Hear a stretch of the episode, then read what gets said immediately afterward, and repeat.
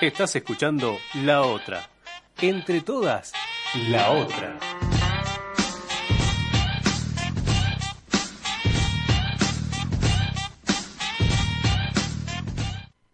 Hace mucho tiempo, en una frecuencia muy, muy lejana.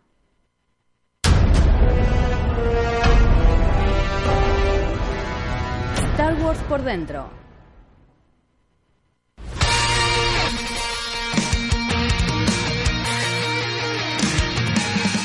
Hola a todos, bienvenidos a una nueva emisión de Star Wars por dentro.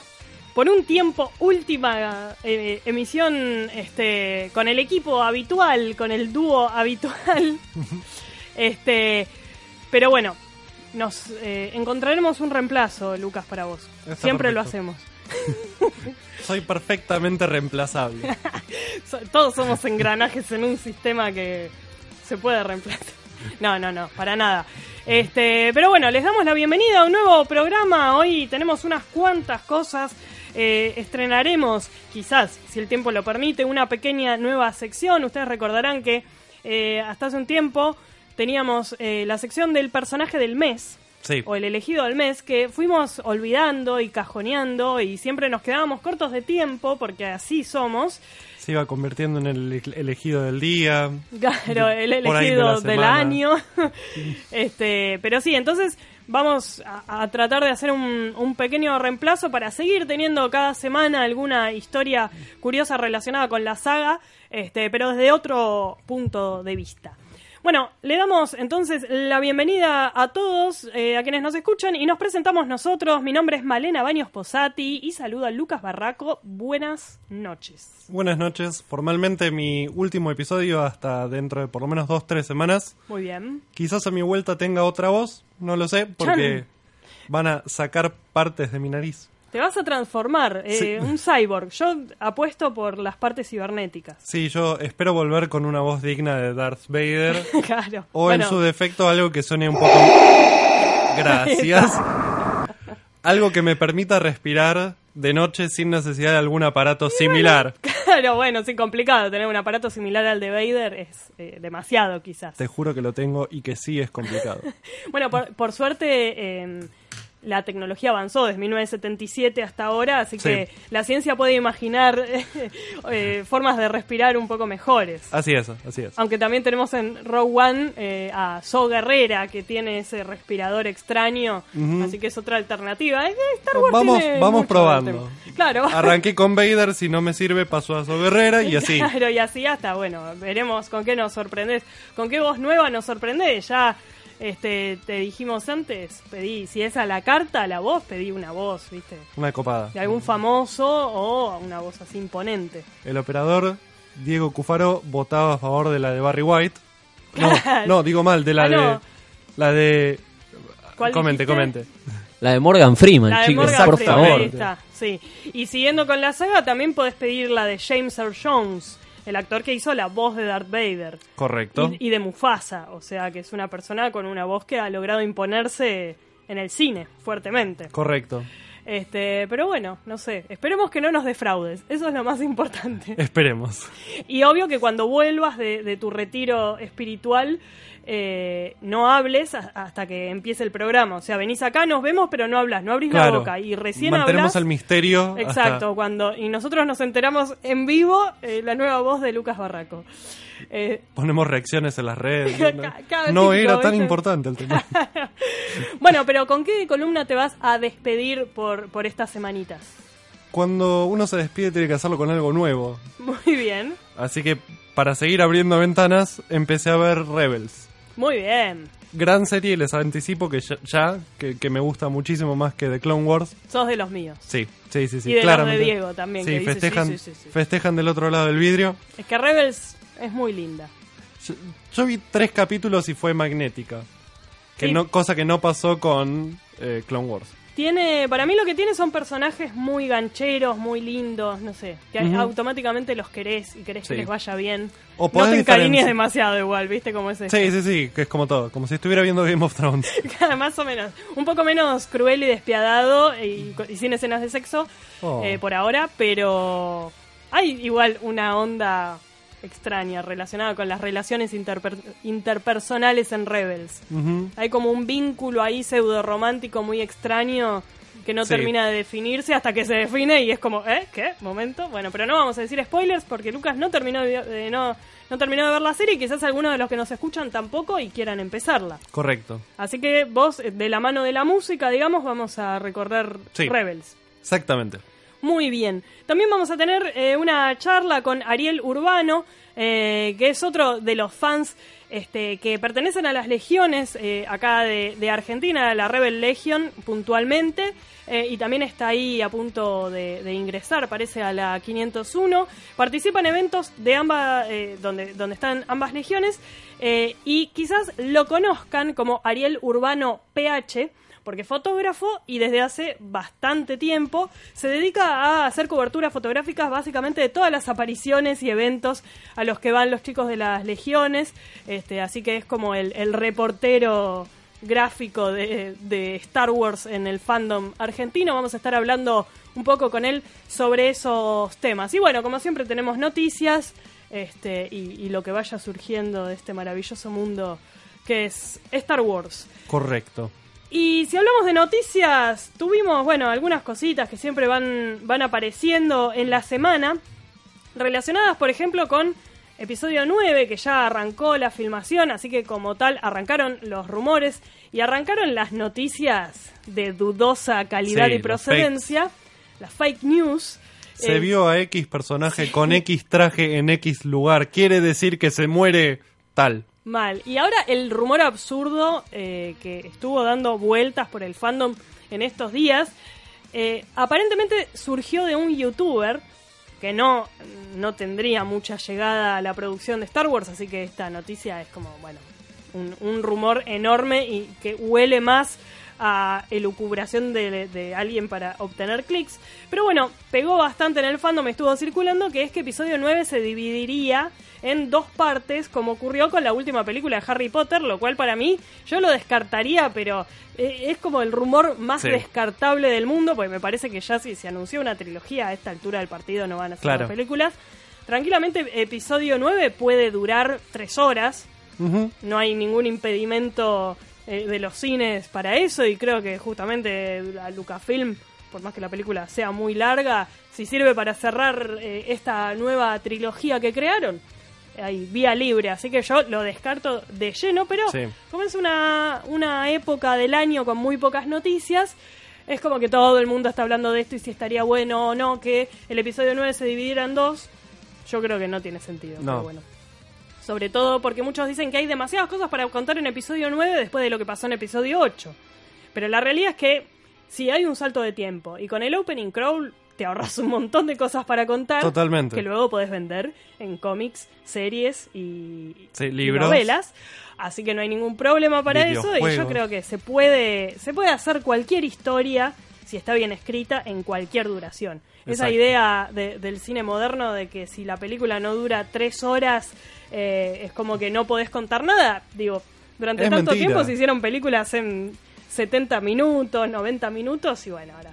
Aparte, durante muchísimo tiempo se hicieron películas de cuatro horas cuando los diálogos tenían otro ritmo Sí. y cuando las historias se contaban desde una cuestión muchísimo más actoral que lo que se viene viendo ahora, que está más apoyado quizás en lo visual y en lo que la película te lleve puesto que en el texto. Sí, sí, tal Si cual. vos me decís que querés re- eh, reducir Shakespeare a hora y media, yo te digo, bueno, sí, por ahí te va a costar un toque. Claro, pero ahí hablamos de una adaptación este, que, que requiere, digamos, un, eh, transportar de un medio a otro, digamos, y es Claro. otra cosa. Acá es contar desde cero una historia que, Que está pensada para ese formato. para el cine, exactamente.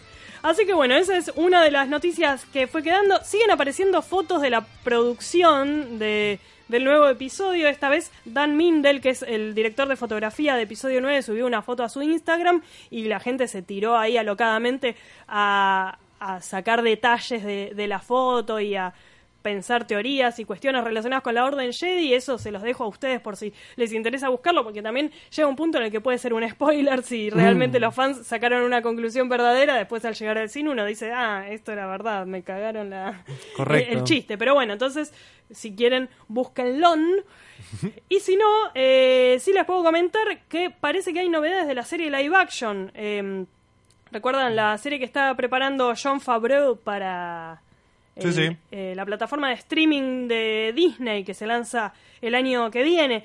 Eh, si bien hay bastante poca información sobre esta serie, sabemos que transcurre después de eh, El regreso del Jedi y antes de episodio 3, la página Making Star Wars, que maneja cierto nivel de noticias este, con, con información desde adentro, digamos, han tenido algunos, algunas patinadas, pero en general eh, tienen información interesante. En este momento están planteando un, un rumor que sería bastante fuerte eh, respecto a que la historia de la serie live action estaría enfocada en el planeta Mandalor, que es el planeta de los Mandalorianos. Correcto. Un asunto que vos vas a ver muy presente en Rebels, ya que Sí. eh, uno de sus personajes principales, que es Sabine, es Es una Mandalor. Mandaloriana. Tiene el casco de los. Exacto. eh, y después, a lo largo de la serie, sobre todo en la tercera y cuarta temporada, se desarrolla bastante eh, cómo se mm, organiza Mandalor en momentos del Imperio. Y ella tiene un rol preponderante, digamos, en la organización de, de su planeta y el tema de los clanes y demás. Parece que por ahí podría ir la serie live action, que los mandalorianos tengan un papel fundamental en la serie, que se centre justamente en el planeta de ellos y que se retomen algunas de las cosas que se plantearon, tanto en Rebels como en The Clone Wars, donde también un poco se, se contaba sobre estas peleas y estas luchas internas del planeta. La idea aparentemente sería que la serie transcurra tres años después del regreso del Jedi y digamos la progresiva caída del imperio, que eso también Sí. lo están contando bastante en las novelas, y que vayan contando justamente cómo en el planeta Mandalor empiezan a reorganizarse para restituir el gobierno después de todos los problemas que se han tenido con, con el imperio, que eso se cuenta bastante bien en, en Rebels. Entonces, es una posibilidad, no lo veo nada raro considerando que los mandalorianos han tenido una presencia, digamos, permanente en los productos de Star Wars, pero eh, si bien hay eh, en lo que era el universo expandido de Legends, digamos, del anterior, había bastante, se ahondaba mucho en, en la historia de este planeta y esta sociedad bastante particular.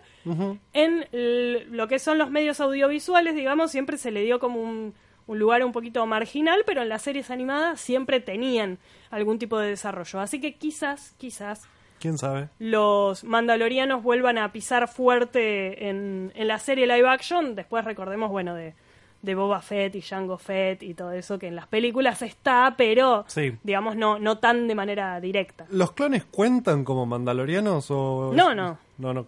Bien. Ah, los clones, bueno, Los Clone Troopers. Son, eh, como son clones de... de mandalorianos que nacieron fuera de Mandalor. Sí, igualmente, como después los clones los dejan de usar, Sí. el imperio empieza a usar Stormtroopers, eh, que son Sí, simplemente hombres reclutados y demás. Eh, entiendo yo que los clones se van, van quedando en el camino, digamos. Sí.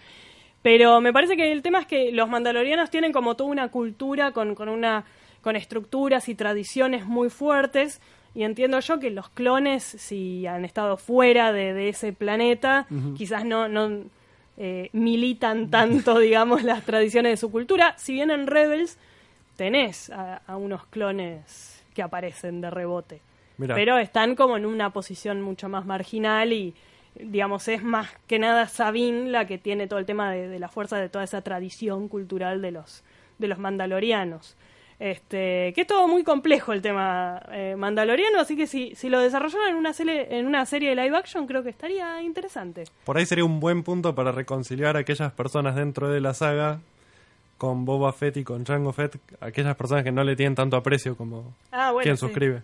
Ah cierto que vos eras un anti boba Sí, 100%. Sí, obviamente, eh, como muchas cosas en Star Wars, eh, lo complejo se generó después, digamos, de la Por presentación de esos grandes personajes. Digo, obviamente cuando Boba Fett aparece en el, recordemos, especial de Navidad, y también eh, hace bastante hablábamos del Boba Fett blanco, ¿no? De- Sí. ese prototipo de Boba Fett de- del desfile en el que apareció Boba Fett por primera vez antes de su aparición en el Imperio Contraataca, en un desfile, creo que era en San Anselmo. Este, digamos, eh, el personaje apareció más como una cuestión eh, estética fuerte, interesante y como un gancho más misterioso de, oh, ¿quién será este personaje? Y después todo el desarrollo de la cultura mandaloriana vino después. Eh, y le fue como sumando eh, elementos que lo hacían más interesante, pero no era porque Totalmente. el personaje mostrara toda esa riqueza, digamos, en la película, que básicamente decía un par de cosas, después se lo morfaba el Sarlacc y todo, Sí. todo lo que ya conocemos. Muerte poco digna. Exactamente. Pero bueno, este estaría bueno eso, quizás que, que fuera por ese lado la serie live action para meternos en, en ese mundo que ya se nos ha ido este, mostrando muy de a poco. Y veremos. Veremos porque John Favreau y Disney están hablando poco y nada de la serie live action. Está todo muy calladito, muy silencioso. Solo se filtró esto de que va a salir como 100 millones de dólares. Bien. Este, pero de a poquito, bien. Igual casi que prefiero eh, que no se filtre demasiado hasta Sí. que ya sea firme, no sé, cosa que nos comamos el amague, como nos pasó con los spin-offs de, de Ah, sí, sí, sí. Que yo ya estaba re emocionado. Semi-anuncio semi-confirmado y después. Sí, estaba, era como yo ya estaba votando para que Iwan McGregor volviera a ser y resulta que no vuelve nada. Bueno, no sé. De momento. Hasta el 2020 falta todavía. Correcto. ¿Quién te dice que episodio 9 le va muy, muy, muy, muy bien? Y dicen, bueno, dale, sí, vamos. Dale. ¿Quién dice? Pero bueno, seguimos entonces eh, y ya Lucas nos mete de lleno en Rebels. Toda música tiene un motivo. Lo analizamos en Star Wars por dentro.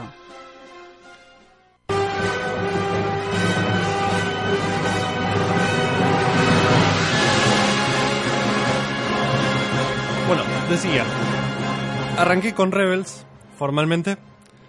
Lo primero que hice fue ponerme a ver quién compuso la banda de sonido y me topé con que es el mismo señor que hizo la banda de sonido de Clone Wars. Y yo dije, uff, qué mal.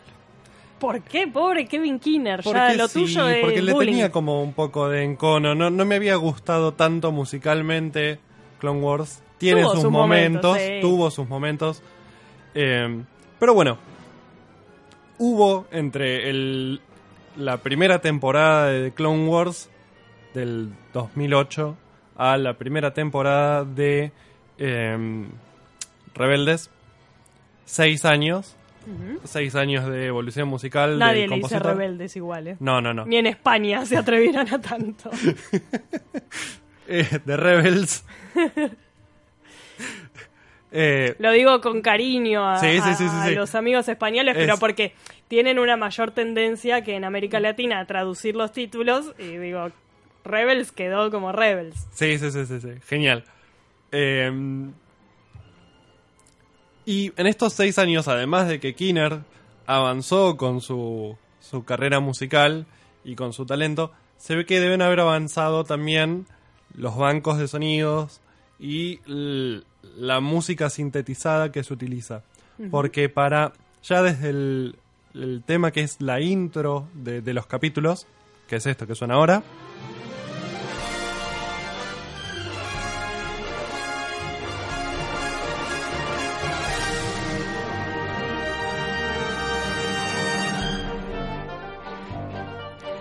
ya desde este tema que recoge cosas que nos dejó John Williams como se había hecho también en Clone Wars, se nota que si bien no todo este sonido está grabado por una orquesta formal, sino que hay sonido sintetizado, sonido MIDI de banco de sonidos, la calidad es como es más denso el sonido, tiene más armónicos, se, se nota más redondito todo. Más humano, digamos. Claro, está más acercado al instrumento que intenta que intenta representar. Sobre todo lo vamos a notar en, en siguientes tracks con los instrumentos de metal, con, con las trompetas, los trombones, las tubas, que se nota que son sintetizadas, pero son muchísimo más naturales de lo que veníamos acostumbrados a oír en otra en otra banda de sonido. Vale decir que antes de cada capítulo no tiene presentación Rebels, eso es como una particularidad de esta época. Exacto. Eh, solo aparece en los primeros tres segundos de este tema que escuchábamos, pero evidentemente, bueno, el tema sigue y es muy lindo musicalmente, pero Sí. la serie en general quedó solo la primera parte. Exactamente. Em, yo hoy lo que hice fue meterme en, en YouTube, en Spotify, ir buscando los distintos temas de lo que es la, la banda de sonido de la primera temporada y ya sin meternos a describir qué es lo que pasa en capítulo 1, capítulo 2, como veníamos trabajando con Clone Wars, eh, lo que se nota desde el vamos es que eh, este muchacho Kevin Kinner en este momento se apoya mucho más en Williams, pero le, le entrecose distintas cosas. Escuchamos el segundo tema de, que traje para el día de hoy, que hace referencia a una em, persecución en Speedbikers. Tenemos este componente de, de, de adrenalina. Que es además el primer encuentro entre Kanan y Ezra. Correcto, correcto. Es cuando notas que Ezra tiene algunas cosas que vos dices, "Mm, me parece que este muchacho es sensible a la fuerza, ¿eh? Claro. No quiero decir nada, pero se está, está mirando para cualquier lado, lo llaman a habitaciones raras, está en el lugar que tiene que estar. Eh, en es fin. un chico especial. Sí, sí, sí, es como... Le hace cosquillitas al sentido arácnido. Claro. Escuchamos un poco de, de este tema.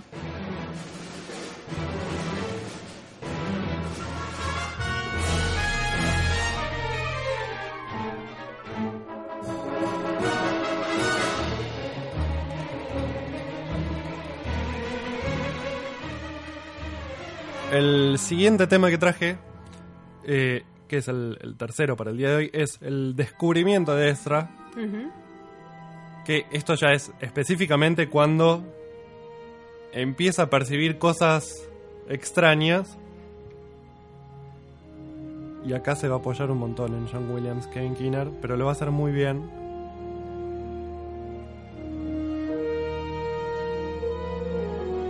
Porque hasta ahora todavía no te sugiere que está yendo a el tema de la fuerza. Por ahora genera tensión.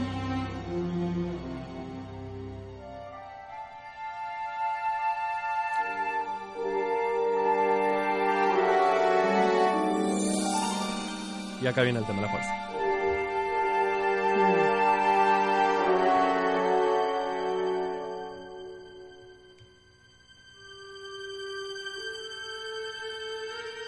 Muy disimulado, pero está. Y es cuando se mete en la nave y encuentra el, el cajón con el sable Mm, láser sí. y el cubo, El holocrón. el holocrón. Gracias por el nombre, no me iba a venir nunca. Acá ya disimula menos y menos.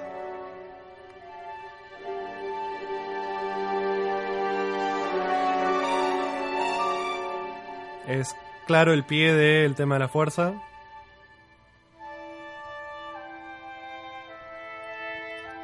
Tema de la fuerza y tema de Obi-Wan. Recuerden que Obi-Wan en su momento, en episodio 4, no, no se le había asignado uno propio y se lo asoció al tema de la fuerza. Y después, cuando se abre el holocrón, ¿quién está? Obi-Wan. Correcto. Con el muchacho este que hace la voz.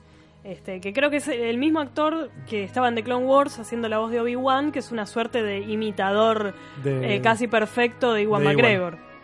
No me va a venir el nombre ni de casualidad. Del actor, no. No, olvídalo. Pero Eh, es, eh, yo la primera vez que cuando vi el, el especial este, porque Rebels arranca con Spark of Rebellion o La Chispa de la Rebelión, que es como una especie de mini película para televisión, este y aparece Obi-Wan, suena como Iwan McGregor, digo, lo llamaron Iwan McGregor para esto, no, y era el mismo actor de, Correcto.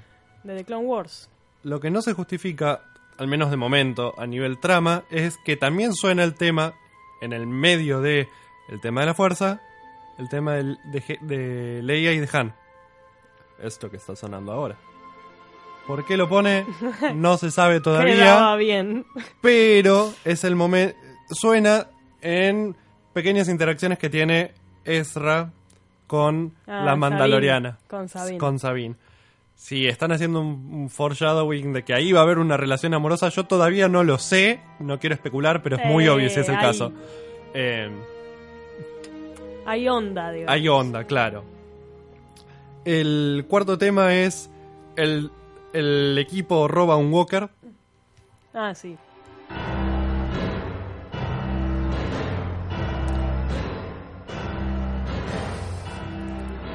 Eh, le gusta ser efectista a este muchacho. Es como. Estás abusando de estos recursos, se nota mucho. Pero.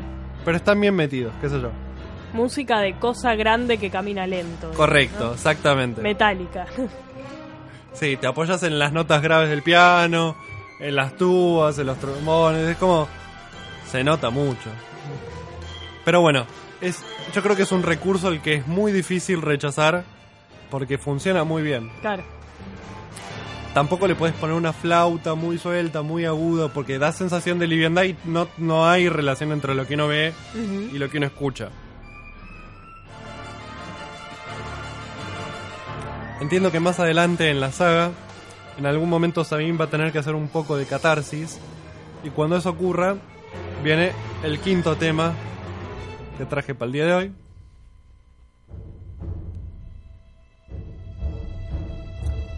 El tema se llama catarsis. La catarsis ocurre cuando hay algo que está contenido, que está levemente empezando a explotar. Está el pom pom y abajo tenemos una nota que está empezando a crecer.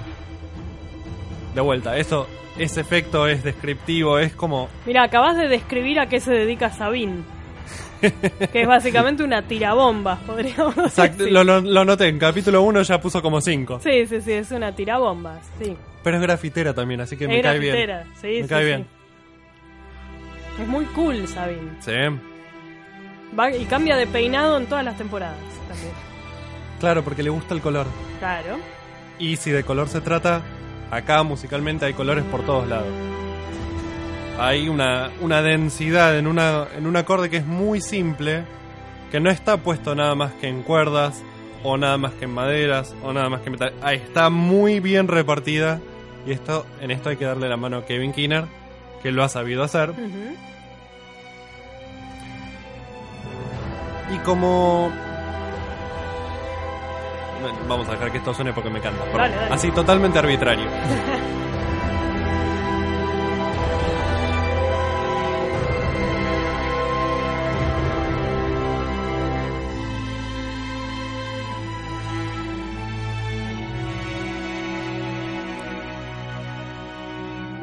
Acá hay esos últimos segundos eran material temático que se repite en futuras en futuras películas. Ujú. Y si hay una cosa que es difícil de resistir es el llamado de los grandes temas de John Williams. Y para más adelante, presumo en la, en la saga, cuando X persona reciba asistencia de Yoda, lo que va a sonar es esto.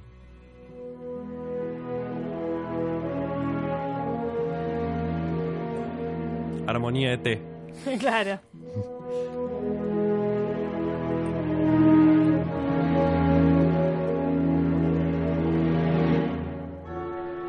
Pero con la firma de Kinner.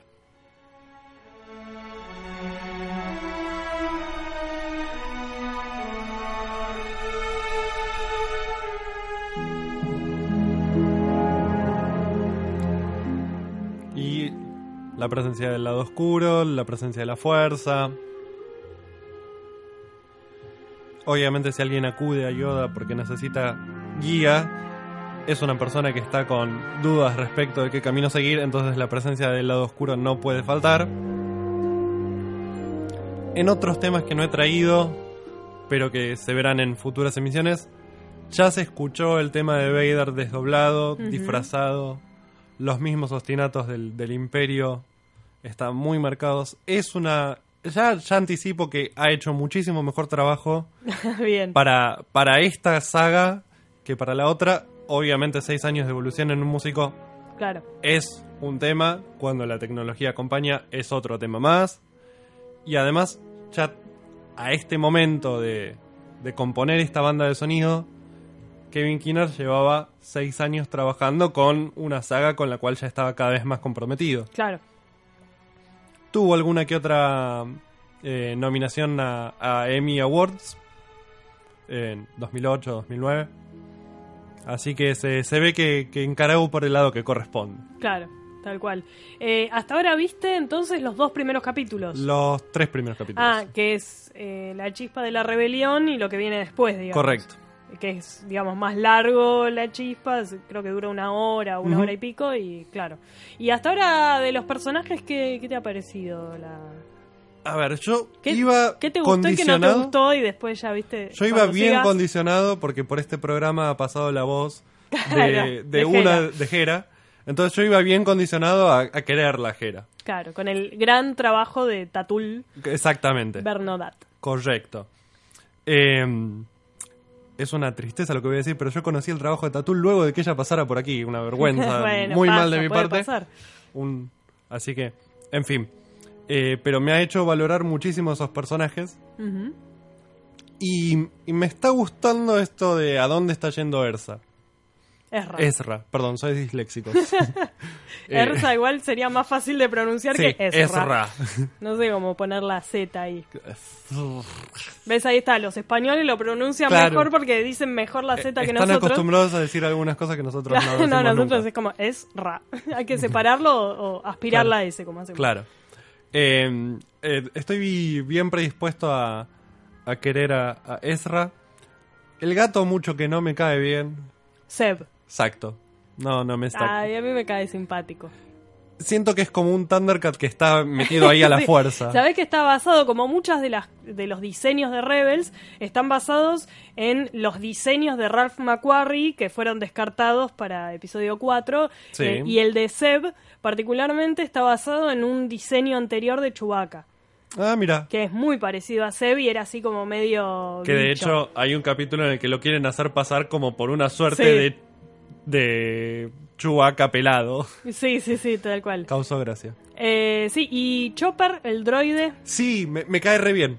Porque ya desde el segundo cero en capítulo 1 formalmente es como que está haciendo de nene que contiene a la mamá y que contiene al papá y hasta se carga un TIE Fighter. Me encantó. Sí, a mí al principio no me, no me gustaba tanto Chopper. Y a, la- a lo largo de la serie lo fui queriendo y se convirtió en uno de los personajes que más me ha hecho reír de A Star pesar de que no habla de A vuelta. pesar de que no habla, pero no sé, me, me gustaba lo, lo desquiciado que estaba y que a veces era re jodido y violento.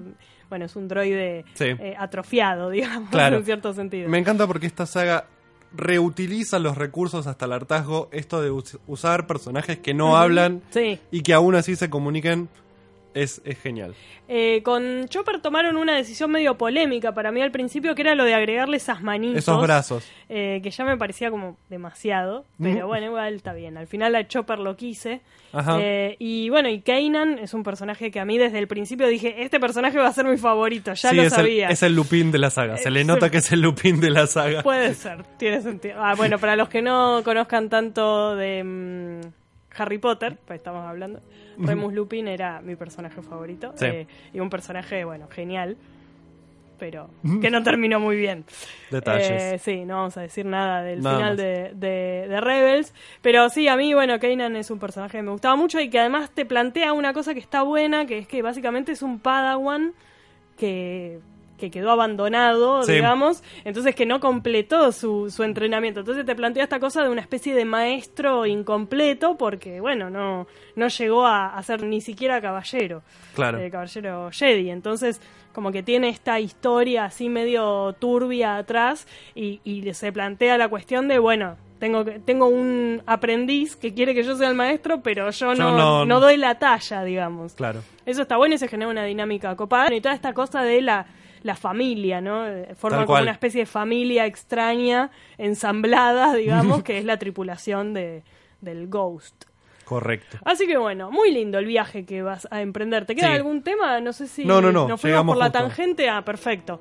Este, buenísimo. Bueno, me va, me va a gustar mucho el, el camino de, de Rebels para Sí, sí, sí, sí. recordarla y quizás volver a verla, porque Excusas.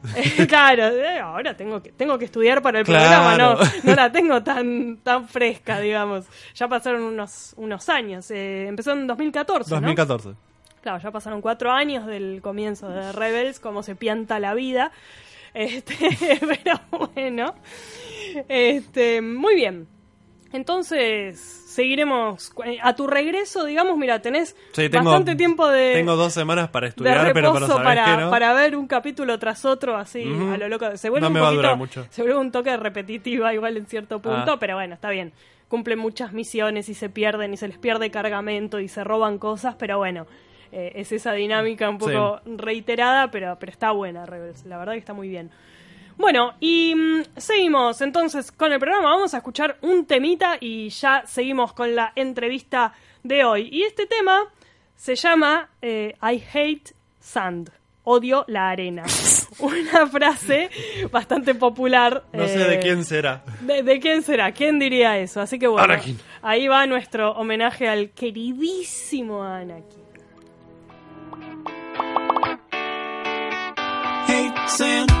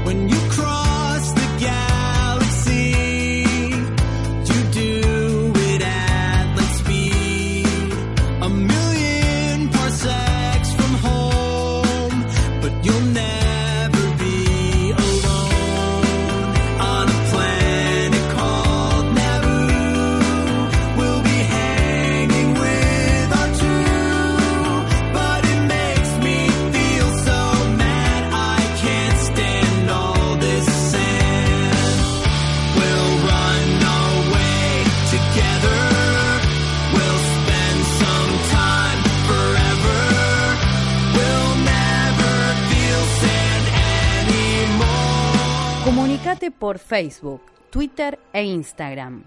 Búscanos como Star Wars por dentro.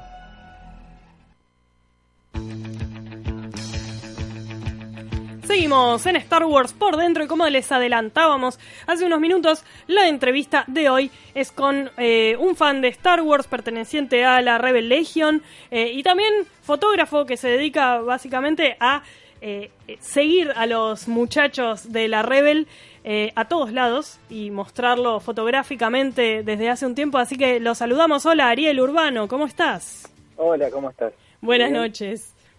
Buenas noches. Bueno, Ariel, contanos un poco eh, cuándo arrancaste, eh, sobre todo con la fotografía y con la cobertura de, de eventos de los chicos de las legiones y, y de Star Wars en general. Bueno, con el tema fotográfico ya llevo unos 15 años haciendo el trabajo de fotografía desde estudiar hasta el tema social, eventos, y todas Ujú. esas cosas, todo lo que es la parte fotográfica. Sí. Eh, con los chicos de Star Wars me enganché, a ver, en el 2014, 2015, en un, en un primer evento que se hizo al costado de la General Paz. Esos eventos muy muy chiquitos que te Sí. morías de calor, que no eran las Comic Con de hoy en día. Claro, Y, bueno, nada, ahí ahí fui conociendo y ahí fui, o sea, uno es fan, uno le gusta la película y cuando se va metiendo en esto, se va convirtiendo claro. va convirtiendo más, más y más.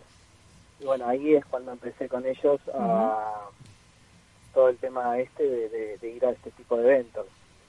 Claro, y, y vos empezaste, digamos, cubriendo como fotógrafo y después te Como sumaste. colaborador.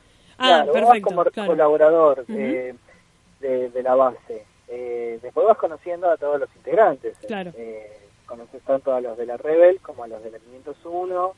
y Vas pegando más onda con uno que con otro. Claro. Vas, vas formando parte de, de los equipos. Claro. Eh, el año pasado estuve Sí. en la Celebration, Ah, Eh, en, en la celebration de mm, en los 40 aniversarios, sí. la de Orlando fue. La de Orlando. Claro. Sí, hay que aprender inglés para ir, chicos, porque es muy, sí.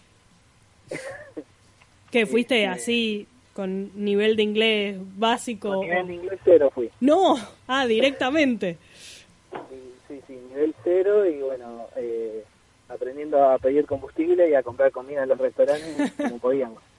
Claro, el tema es que, claro, te perdés un poco el tema de los paneles y las entrevistas, digamos. Sí, no, eso directamente lo obvié, porque Claro. no iba a poder entender nada. Entonces fui al día de la abertura Sí, y fui al último día.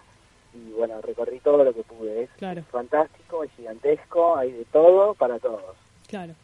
Claro, es como una especie de, de Comic Con, digamos, pero la de San Diego, específica para, para Star Wars. Ahora ya se plantea así en términos gigantescos, digamos. Sí, no, no, eso sí, eso sí. ¿Fuiste con algún traje, algún personaje No, o en fuiste ese de civil? todavía no tenía. Ah, traje. ok. Fuimos con los chicos de, de Starfam.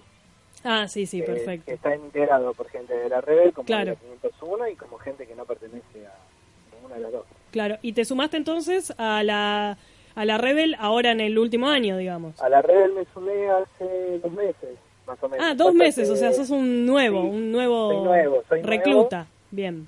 Eh, no, no, te cuesta un montón hacer los trajes. No, sí, me imagino. Un castigo. El traje estuve haciéndolo un año y medio más o menos, las piezas Sí. para fabricarlo. El traje, eh, vos hiciste piloto rebelde. Piloto de episodio 8. Ah, perfecto. Eh, De la bueno, resistencia, digamos, sí. eh, de la resistencia, sí. Conseguir todos los, los elementos es bastante complicado.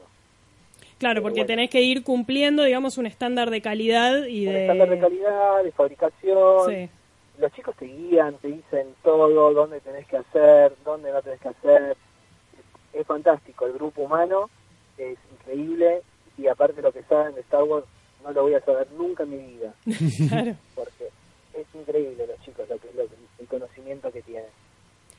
Eh, y vos, en, en lo que es, digamos, el, el camino de cómo fue tu, tu fanatismo, decís que en este, en este evento que contabas ahí chiquito en la zona de la Panamericana, fue como tu, tu, el momento de ingreso, digamos, más oficial, por así decirlo, al fandom, pero ¿desde qué momento sos fanático de Star Wars o No, seguidor? yo tengo personajes de Star Wars de los años 80. Claro, de cuando era chico. O sea, cada vez que vos tenías, te la daban en Canal 13, eh, mitad en español latino y después mitad en gallego. y vos veías esa película y decías, esto es genial. No era que la tenías la posibilidad de tener el video, el DVD o claro. algo.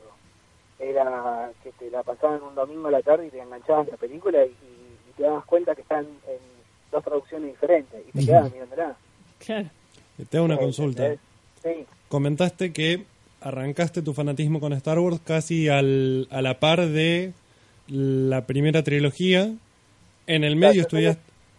Yo soy del año 77. Ah, Claro. justo. O sea, claro, yo tengo la edad justa. Bien, Eh, obviamente, en los 80 era chico, sí. entonces eh, lo veía, tenía cosas que, que uno comprendía como ser juguetes propios. Claro. En el uno se medio... hace fan después, en, en el, en el tiempo. Sí. Y en el medio estudiaste fotografía. ¿Eso cómo te Yo cambió estudié la...? fotografía eh, en el 2005, en el 2000, no, 2004-2005, hace eh, 10 años, ¿no? Sí, 10, 11 años. 12, Más. 13 Eh, años. ya, ya, más. El tiempo fue pasando y ya cuando empezó a hacer la cuenta decís, ah, no, 13, ah, no, 15. Y así, pero sí, Mejor sí. no contamos. Mejor no No contar. contemos eso porque es un montón. ¿Te cambió la, la visión de las películas el hecho de haber eh, adquirido una mirada más respecto de la fotografía? ¿Te la mejoró, te la empeoró? A ¿Te- ver, la fotografía, y, y- y recordemos que también soy diseñador gráfico. O sea, yo veo una imagen y la estudio. Claro.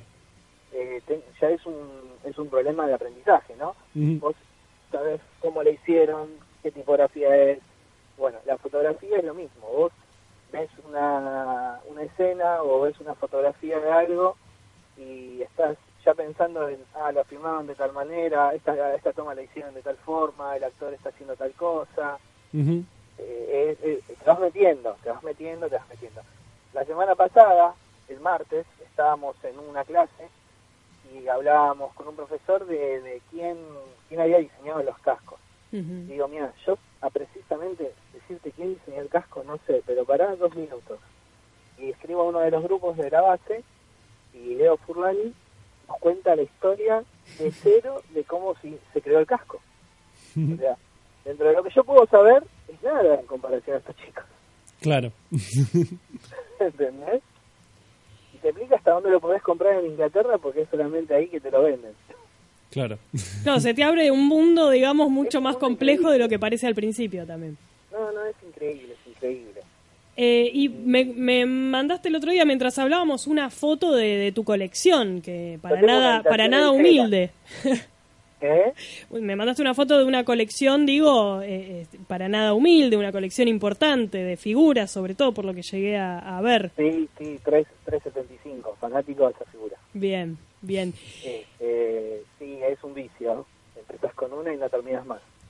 Claro, porque también lo interesante es que dentro del fandom de Star Wars, ¿no? Se van tomando como distintos rumbos a veces, quienes van más por el lado del coleccionismo de, de figuras o por eh, la cuestión más de, de recreación de, de personajes y demás, pero bueno, es como que hay siempre un experto preparado para guiarte en cada camino, ¿no? No, no, y, y de coleccionismo eh, es nada de lo que tengo yo, porque están las vintage, las vintage originales, las sí. vintage del Kenner, las vintage de Hasbro, las réplicas, las réplicas fuera de serie, el universo expandido, Sí. eh, es infinito, Claro.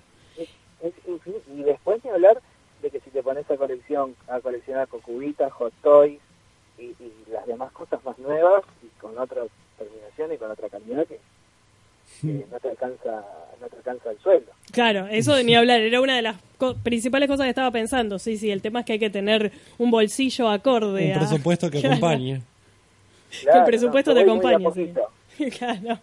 Eh, y, y me comentabas también que vos estabas eh, encargado del tema de, de, mm, del stand de la Rebel en algunos No, eventos. ¿Cómo es? Eso es así. Sí. Todos colaboramos con la Rebel. Sí, O sea, yo le- eso que yo te mostré es el stand de la Comic Con, claro. que son unas consolas Sí. que llevan un proyector dentro y, y se utilizan en los eventos. Ujú.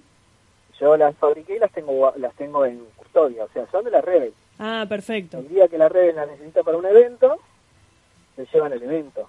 Claro. Eh, pero pero hacemos, no, yo hago lo, lo que me pidan, tanto de, de la Rebel como de la 501, o sea, somos... es todo pulmón, acá no hay presupuesto, acá Sí, no sí. plata que te da nadie, eh, es, es todo por ser fan.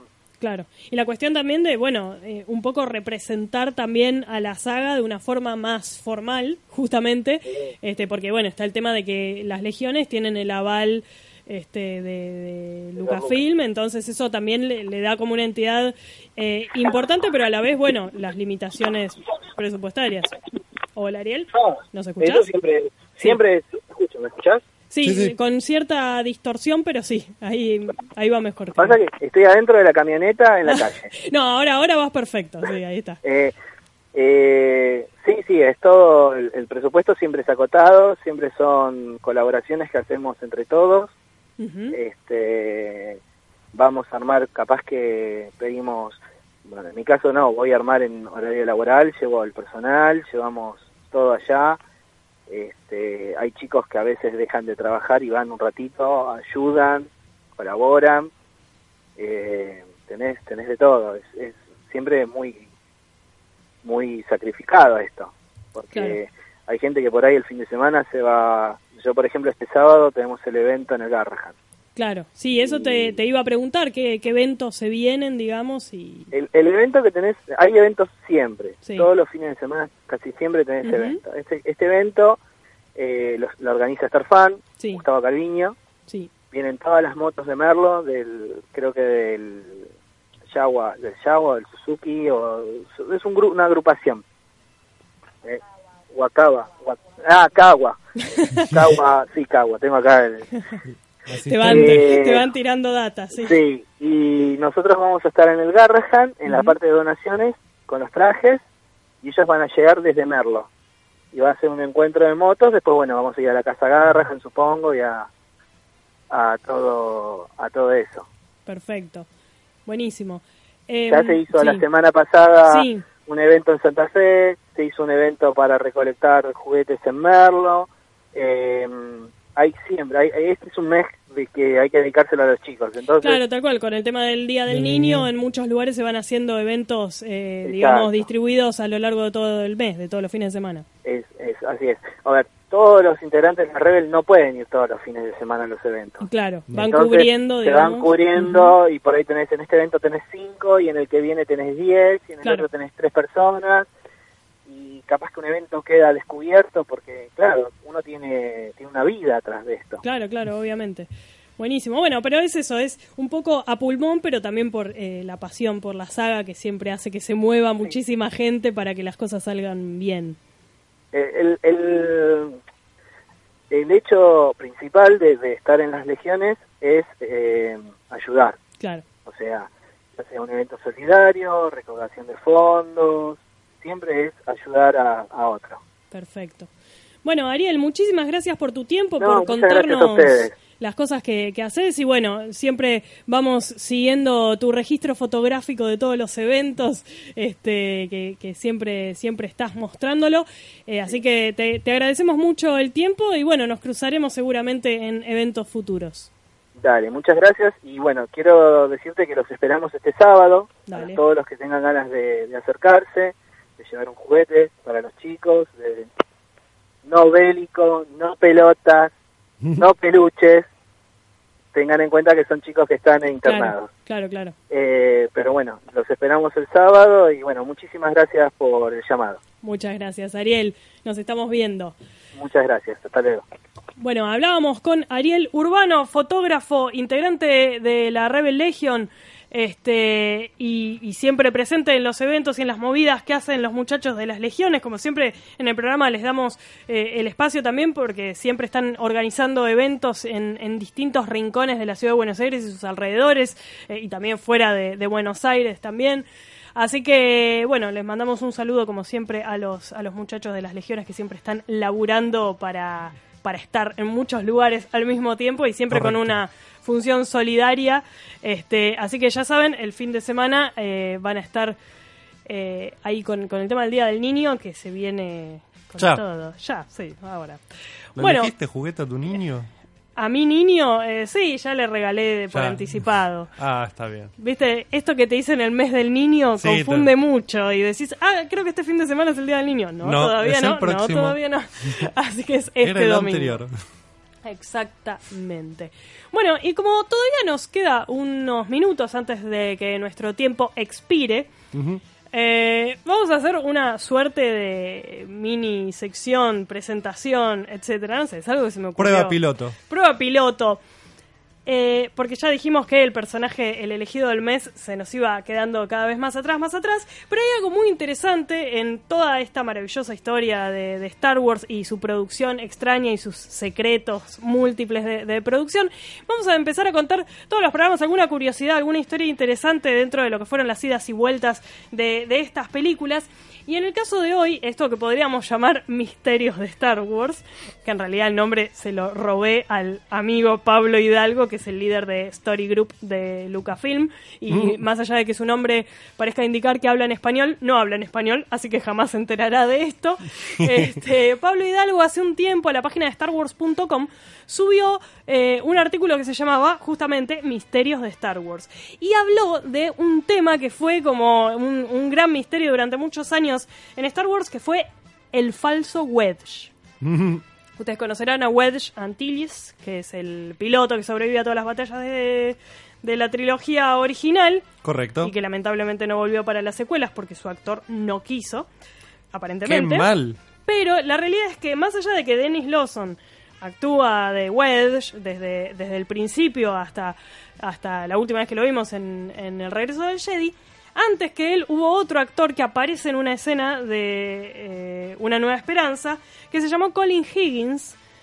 Y durante mucho tiempo fue un gran misterio, porque por si recuerdan, al principio de episodio 4, Luke está en la base rebelde mirando los planos de la Estrella de la Muerte y alguien le dice, esto es imposible incluso para una computadora. Este tiro, digamos, Este es tiro, imposible sí. hasta para una computadora. Ese que lo dice es Wedge, pero no está eh, el actor que ya conocemos, que es Dennis Lawson, sino que es otro muchacho británico misterioso que después no vuelve a aparecer en toda la película. Uno diría, bueno, en realidad puede no ser Wedge, puede ser cualquier otro, pero sí, es Wedge. El problema era que habían contratado a este muchacho Colin Higgins, que era un actor británico prácticamente desconocido, y como actuaba, digamos, mal, y no se memorizaba los diálogos y se peleaba con todo el mundo, lo echaron después de la primera jornada de rodaje y Llegaba contrataron... No, no, directamente no, no decía bien las líneas. Y entonces lo rajaron. Y en su lugar pusieron a Dennis Lawson. Pero durante muchísimos años esto fue un gran misterio eh, no resuelto de Star Wars. ¿De quién es ese muchacho que hace de Wedge y después no aparece más y lo reemplazan por otro actor? Entonces Pablo Hidalgo, en este artículo muy interesante que publicó en StarWars.com, contó que durante muchos años se dedicó a investigar quién era ese pibe. Estaba como obsesionado. Eh, en un momento eh, se decía que era Jack Clough, que aparece en los créditos finales de Una Nueva Esperanza, como Red 4, o sea, como Rojo 4, Sí, como un piloto random número 4. Piloto random, que es el que durante la batalla con la, en la Estrella de la Muerte dice I'm hit, me dieron y Mm. explota por el aire. Pero finalmente Pablo Hidalgo descubre que no, que no era el mismo actor, que no podía ser Jack Clough, que era otro. En 2004, Pablo Hidalgo, que ya laburaba eh, relacionado con Lucasfilm, miró los documentos del rodaje de aquella jornada en la que se filmó esa escena en que el actor misterioso que hacía de Wedge eh, aparecía y decía su, su línea, y ahí encontró el nombre Colin Higgins. Dijo, tiene que ser este chabón. Se puso a buscar y en IMDB, porque todos usamos Sí. IMDB, incluso los capos máximos, encontró que había cinco Colin Higgins y ninguno encajaba perfectamente con la descripción del personaje que estaba buscando. De, perdón, del actor que estaba buscando. Mirando un poco más eh, en detalle las películas o series en las que habían actuado cada uno de esos Colin Higgins, descubrió que uno había estado en una serie de ciencia ficción británica, o sea que ya empezaba a estar Estaba por el lugar que orientado correspondía. eh, en una serie de cien- ciencia ficción británica que se llamaba Blake's Seven, hacía de un personaje, un alienígena ahí eh, de, en el fondo. Entonces se puso a visitar páginas antiguas de fans de Blake Seven, porque saben que fans hay de todo. Y en Sí. Gran Bretaña los fans están más quemados que en el resto de los países Changos. y encontró finalmente una foto de ese personaje ultra secundario de, Bla- de Blake Seven y era Colin Higgins. Lo Ah. comparó con el actor misterioso de Wedge y descubrió que era el mismo. Entonces, básicamente, Pablo Hidalgo eh, lo, lo contactó, digamos, estuvieron en contacto y obviamente, como siempre ocurre, durante los últimos años, este... Colin Higgins estuvo en convenciones de Star Wars, diciendo yo fui el falso Wedge, aquel, aquel actor extraño y durante tantos años sin nombre, este, que ustedes conocen y aman. Bueno, no, pero vieron No. que en, la- en las convenciones de Star Wars siempre está el extra Sí. número 450. Bueno, él por- al menos era un misterio revelado para el fandom. Claro. Colin Higgins hizo sus apariciones en, en eventos, estuvo firmando autógrafos y teniendo sus 15 Segundos. minutos de fama, digamos. Este, y si mal no recuerdo, falleció en 2012. eh, pero bueno, tuvo esos años de, de mostrarse públicamente. Eh, y se había convertido en una especie de, de ícono, digamos, en la época más que nada de pre-internet, Sí. entre, lo, entre el fandom, eh, el proto-fandom de Star Wars, digamos, circulaba la imagen de este muchacho Era como un misteriosa. Claro, claro, era como, ¿quién es este tipo y por qué deja de aparecer en la película? Y bueno, y quedó ahí. Eh, finalmente, la voz de Colin Higgins no se escucha en la película, es doblado por otro actor, que es el mismo actor que dobla justamente a Wedge. Porque en, en Ah. realidad a Dennis Lawson lo, lo contratan para actuar, pero como tenía un acento muy marcado, lo, lo doblan. Que era algo, digo, en Star Wars es genial porque contrataban un montón de británicos, pero después no les gustaba cómo hablaban, ¿viste? Bien. Entonces, bueno, lo pusieron a David Ankrum, que fue el que hizo, digamos, la- las partes de la voz de Wedge. Este, esto mismo ocurrió, y ya lo mencionamos, con Darth Vader. Correcto. Que David Prowse también tenía un, un- creo que era escocés, y era como un, un idioma muy, un, va, una pronunciación muy cerrada, entonces lo pusieron a James Earl Jones, eh, que tenía una voz mucho más impuesta y más, eh, y más yankee, digamos, y, y finalmente quedó como la voz de Darth Vader. Claro. Pero bueno, esto es una tendencia bastante habitual de, de Lucas, digamos, de decir, esta voz no me gusta, pongo otra, etcétera. Pero bueno, el falso Wedge es todo un mundo aparte, una especie de mito que sobrevivió durante muchos años. y es verdadero, digamos. Ese extraño actor que ven en la película es Wedge, no es Existe. otro, un- otro piloto cualquiera, y se llamaba Colin Higgins, así que pueden buscar todo el desarrollo de este misterio en la página de StarWars.com en este artículo tan, tan interesante del amigo Pablo Hidalgo. Y así nos despedimos, hemos todos aprendido algo nuevo, y Lucas, Chao. te despedimos Me por un tiempo. Por dos semanas. ¿Te vas y volverás con una nueva voz Sí. o no? Ahora ya prometimos demasiado. Por ahí hablo todo el primer programa acá arriba, si no notan qué es lo que está pasando. Claro, obvio, pero si volvés con una voz mala, te despedimos. Ya está, sí. Ya está. Sí, sí, sí. Te, te doblamos encima como hacía Lucas con, con los actores que no le gustaba cómo Claro. hablaban. Y yo vengo acá y pongo el cuerpo nada más porque nadie lo está Y viendo. nadie lo ve, es como que venís para nada y alguien dobla Claro. encima. Bueno, es así. Bueno, muchachos, muchas gracias por acompañarnos en un nuevo programa de Star Wars por dentro. Nos volvemos a encontrar entonces todos los lunes de 8 a 9 por radiolaotra.com.ar. Hasta luego, que la fuerza los acompañe. Chau. Star Wars por dentro. Todos los lunes de 19 a 20 en Radio La Otra, tu frecuencia intergaláctica.